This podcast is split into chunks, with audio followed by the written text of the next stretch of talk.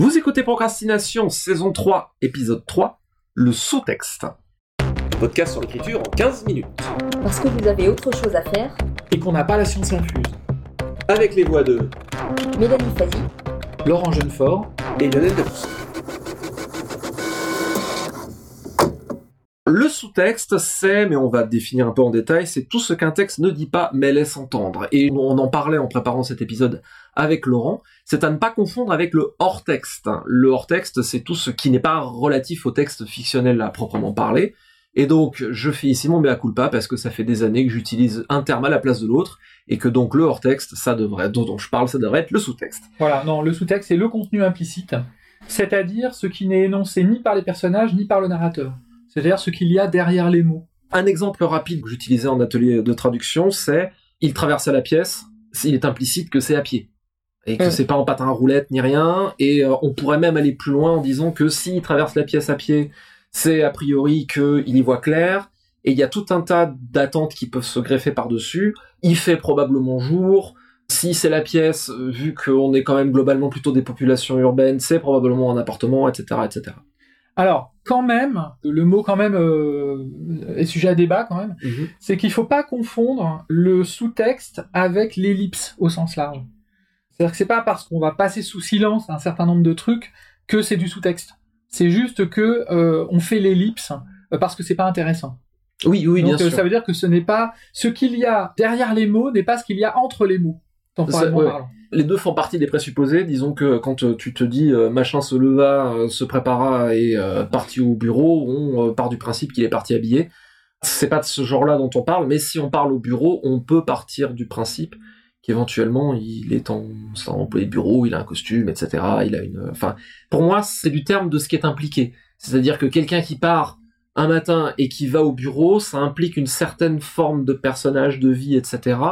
Ça n'est pas ellipsé, c'est sous-entendu là. Voilà. En fait, là, on parle de sémantique. La plupart des langages, en particulier le français, mais aussi tout langage vivant, c'est-à-dire euh, qui évolue, euh, induit de l'ambiguïté, de la polysémie. Et d'ailleurs, c'est peut-être pour ça aussi que c'est un art.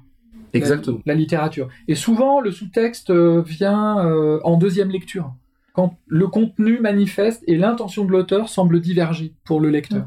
C'est là qu'on peut commencer à dire ah quel est le sous-texte?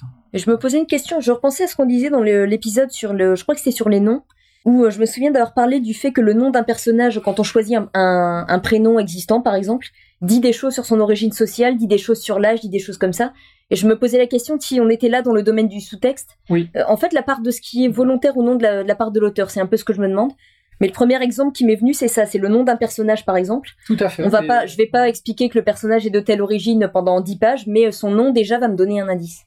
Oui, en fait, c'est une part du sous-texte. Une autre part du sous-texte, c'est plutôt, de- disons, dans l'intention. C'est qu'un personnage va dire quelque chose, manifeste, mais en fait, on va comprendre autre chose qui a trait à la méta-histoire, le discours lui-même, en fait. Qu'est-ce que veut euh, euh, transmettre le roman? C'est quoi le discours du roman? Et c'est en fait, c'est à travers des, des choses banales qui vont prendre un sens en rapport avec le roman. On- là, on est dans le, vraiment dans le, dans le sous-texte parce que euh, on est euh, vraiment au niveau du sens, en fait. Alors- on n'est pas au niveau de l'histoire, on est au niveau du sens. Tu parles de en deuxième lecture. Pour toi, c'est quelque chose qui se décèle de manière consciente ou qui peut se déceler de manière euh, justement implicite et inconsciente? Bah, de la part- moi, c'est ça. De la part du, lecteur, c'est conscient. C'est-à-dire qu'il va tout à coup, il va se dire ah mais c'est bizarre, euh, il y a quelque chose qui colle pas euh, en euh, ce personnage-là. Pourquoi il dit ça? Pourquoi il dit ça? Voilà, c'est là que souvent qu'on a euh, ou pourquoi il se passe ça? C'est là qu'on a euh, souvent euh, l'apparition d'un sous-texte. Enfin, le sous-texte va devenir du texte, de l'entretexte. au- Oh là là. Le sous-texte va, le sous-texte va disparaître dans l'esprit du lecteur, qui va attribuer un sens, voilà, un nouveau à ce qui a été dit. D'accord. C'est ça en fait le sous-texte. Parce que pour moi, cette dimension-là qui est implicite, elle opère à n'importe quel niveau, n'importe quand en fait. Quand je parlais d'histoire de l'employé de bureau, il y a un exemple, euh, je crois que c'est dans Les Furies de Roger Zelazny, où on décrit un personnage, il est dit il ressemblait à un ballon de plage surmonté d'une moustache.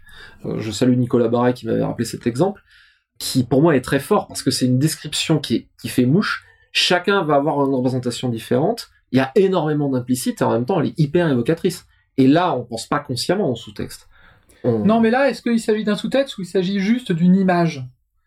Il s'agit juste d'une. euh, Là, on est dans la comparaison, c'est-à-dire que voilà, c'est, il est comme un, un ballon. Donc, on Mm. est dans une com- comparaison ou une métaphore euh, qui est une comparaison euh, in absentia, où on n'a pas l'élément comparé.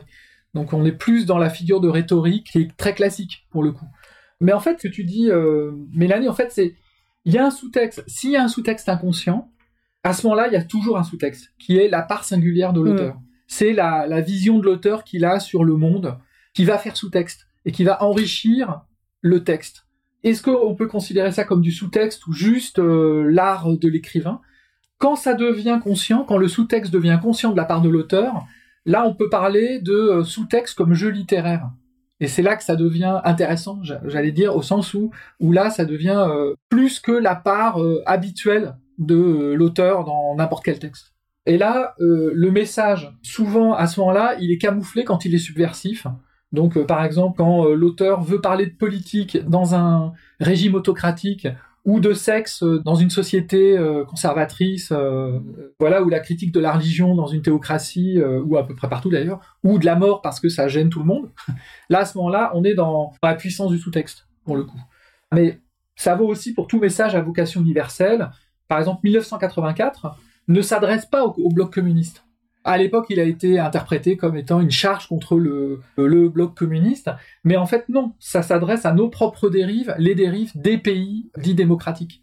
Et là, on est dans le sous-texte pour le coup, parce qu'il ne le dit pas explicitement. Explicitement, c'est une autocratie euh, de, la pire des manières. Euh, mais en fait, ça nous parle à nous. Le sous-texte, il nous parle énormément, parce que ça nous parle de ce que sont en train de devenir nos sociétés.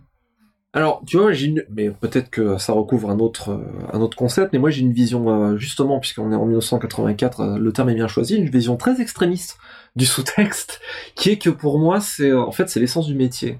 C'est-à-dire que c'est Bruce Rogers, dans une interview, dans son recueil L'Opéra des Serrures, qui était une interview que je lui avais faite, où il disait que mon métier en tant qu'auteur consiste à créer un effet chez mon lecteur à l'aide de mots.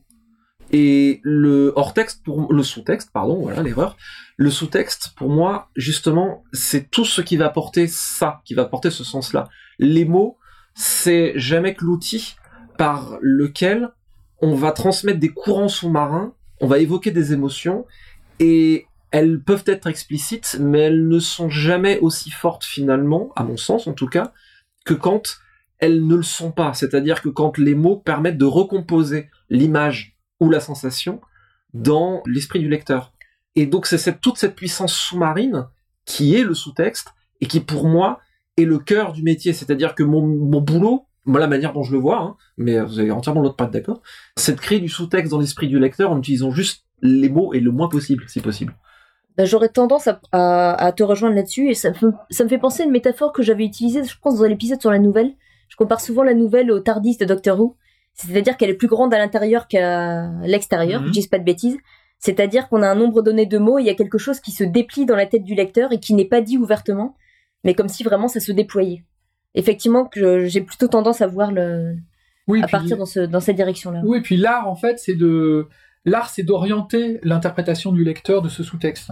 Parce que finalement, du sous-texte, il y en a toujours. Comme on disait, il est largement inconscient, et à ce moment-là, on peut considérer qu'il y a toujours du sous-texte, une mention spéciale pour le sexe d'ailleurs, auquel tout peut être amené. Même si l'auteur n'est pas obsédé, le lecteur, lui, euh, l'est souvent et le critique toujours. Donc, euh, il y a toujours un danger de surinterprétation des textes, et c'est toujours intéressant de voir dans les études universitaires ou scolaires comment est, lu un texte à travers les âges. oui. Et là, on voit que le, que le sous-texte change parce que la société change, donc l'interprétation du, du, du sous-texte change. Donc le texte, c'est un peu le sous-texte, c'est un puits sans fond. C'est ça, en fait, je crois, la, clé du truc. Donc, faut pas trop s'en faire, je dirais. Il y a toujours un sous-texte. Il faut être un maximum conscient. Je crois que la tâche de l'écrivain, elle est dans le fait d'essayer d'être un maximum conscient de tous les degrés d'interprétation euh, auxquels on peut prêter. Mm. J'ai envie de dire, j'ai pensé à une chose qui, je ne sais pas si c'est hors sujet ou si ça le rejoint. Un conseil qu'on donne très souvent aux, auteurs, notamment débutants, qui ont tendance, notamment quand on développe un univers, on est tellement fier de son univers, de son jouet avec toutes les ramifications qu'on a envie de mettre absolument tout dans le texte. Et que quelque chose qu'on apprend à faire, c'est de dire non, tu choisis ce qui va servir le récit, tu, choisis les éléments. Mais que par contre, je trouve que pour l'écriture et pour transmettre le message quel qu'il soit ou le sens ou le plus fort possible, avoir une, une vision extrêmement précise, notamment d'un univers, ça fait que chaque petit détail va se charger de sens aussi parce que nous on a en tête mais qu'on n'a pas mis concrètement dans la page. Je sais pas si ça rejoint le texte ou si c'est un peu à côté. Non, moi je, je suis d'accord Mhm. avec toi et tu vois, au moment où tu disais ça, j'avais pris des notes qui, qui étaient comparables. C'est, on en a un peu parlé sur la, la concision. C'est, je pense, quand on apprend, on commence à dire et plus on avance. Et je pense s'opère à un moment un basculement dont on, qu'on a un peu évoqué où on apprend à laisser entendre. Mm. Et je pense que un récit est d'autant plus fort quand on laisse parler le sous-texte parce que ça veut dire que le lecteur a la possibilité de l'habiter en y projetant ses propres représentations, mais qui sont toujours guidées, canalisées Mm. et aiguillées par l'histoire et par ce que donne l'auteur. Mais je pense qu'il faut. Alors évidemment, c'est toujours idéal parce que tous les lecteurs sont différents, mais euh, je trouve que euh, de plus en plus qu'il s'agit de donner à imaginer plutôt que de prêter à voir. Ouais, c'est vrai. Bah d'ailleurs, c'est, je trouve, que c'était presque un peu le, ce qu'on disait euh, peut-être dans les années 50. Enfin, un certain type d'écriture qui était une écriture très euh, compacte, très économe, où on devait dire le moins, enfin, le plus de choses possible dans le moins de, de volume de texte possible. Et ça, ça enrichit euh, énormément. Et c'est pour ça aussi que mon goût va euh, vers ce type de littérature un peu sèche, un peu euh, truc, parce que justement, le sous-texte peut se perdre dans un certain verbiage et une dilution du texte euh, avec un On peu est le- le- l'inflation euh, des textes des 25 dernières années. On est en train de revenir sur le show and tell qu'on avait traité il y, a, il y a déjà pas mal de temps. Et la concision aussi. Et la euh, concision.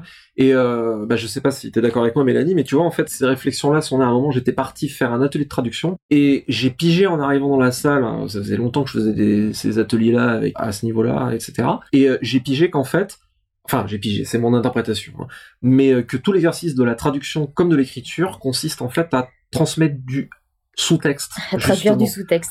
On, ne fait que essayer de prendre le sous-texte et le passer avec l'outil qui est les mots, et les mots peuvent parfois prendre beaucoup de distance, mais pour essayer de garder le sous-texte. Bah, en complètement. C'est euh, quelqu'un me disait récemment avoir lu une citation qui disait en gros que la traduction c'était euh, traduire ce qu'il y avait entre les mots.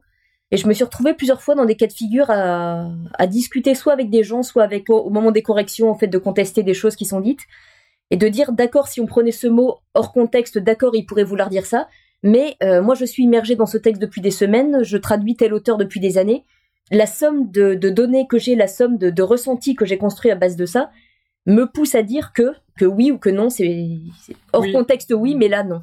Pour moi, ça, ça joue énormément. Donc là, en fait, le sous-texte, c'est l'esprit du texte, en fait. Oui, le sens profond voilà. qui peut coïncider euh, avec euh, ce qui est Qui manifeste. peut un peu. complètement. Bien sûr. Euh, voilà. Ouais, c'est ce qui suscite, quoi. Comme. euh, c'est ce qui une, fait- ouais, c'est une raison pour laquelle j'ai énormément de mal souvent avec les, les, les discussions sur la traduction hors contexte où on prend un mot et on commence à s'écharper des fois sur les réseaux sociaux ou autres sur tel mot, ah, ça veut dire ça ou autre. Parce qu'un mot en traduction, il est jamais traduit hors du contexte. Jamais. Il s'inscrit dans un mouvement. Et justement, il y a tout ce mouvement-là, tout ce, tout ce sous-texte-là qui préside aux milliers de petites décisions qui vont orienter vers un choix. Hmm. Et je trouve ça complètement idiot de le sortir de ce contexte. Tout à fait. Et euh, c'est alors évidemment quand on veut écrire, c'est important d'avoir du vocabulaire. Enfin, c'est une bêtise de dire ça, mais mais euh, ça a un aspect particulièrement important dans ce qu'on parle parce que chaque mot, et c'est particulièrement le cas en français, chaque mot a ses connotations et a ses implications. Par exemple, en verbe de dialogue, répondre, répliquer, rétorquer, ça n'a pas du tout les mêmes implications. Pour prendre un exemple très euh, Mm. très simple. Connaître ça le plus possible, c'est la, fameuse recherche du mot juste. Non pas euh, pour être pédant et utiliser que des mots qui font plus de quatre syllabes, mais euh, juste pour arriver à dire le plus possible, de manière la plus juste possible, transmettre la connotation la plus juste possible par rapport à ses intentions.